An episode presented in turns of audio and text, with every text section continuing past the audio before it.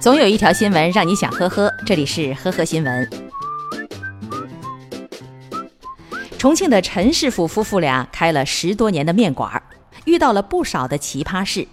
可最近有位客人让夫妻俩大开眼界，一名女子趁人不注意，竟然从自己的脑袋上拔下了一根头发，然后塞到自己正在吃的碗里。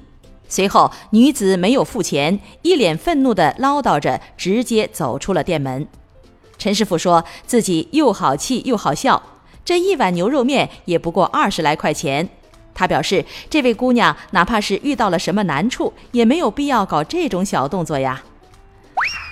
十月七号，男子杨某因未买到直达苏州的火车票，竟然通过剪切旧车票，再粘贴到一张新的返程车票上的方式，手动更改车票的目的地，企图趁着大客流出站的时候蒙混过关。这样不仅可以省下车票钱二十三块五，还能节省时间，免去补票的程序。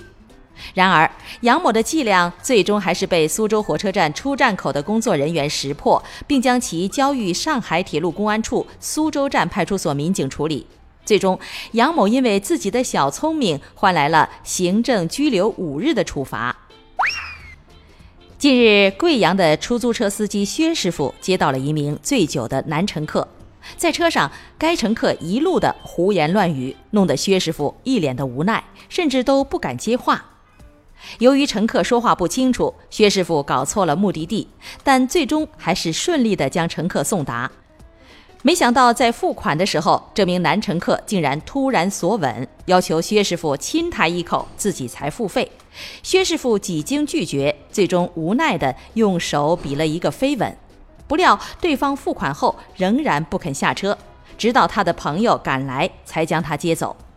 没想到，该乘客最后竟然还投诉薛师傅，理由是拒载。经运营部门调查，薛师傅并没有任何的违规行为。最近，浙江杭州的一名 IT 男在一家商场盗窃，结果被民警很快的抓获。而他盗窃的原因，竟然仅仅是为了缓解压力。办案民警说，在被我们抓获之后，他没有表现出任何的慌张和紧张，反而说很感谢我们。据了解，嫌疑男子从事 IT 工作，收入可观，并不缺钱。他交代说，自己工作非常的累，项目很多，从年初开始就没有休息过，于是就想通过偷东西的方式来排解自己内心的压力。目前，这名男子被处以行政拘留十天的处罚。感谢收听今天的呵呵新闻，明天再见。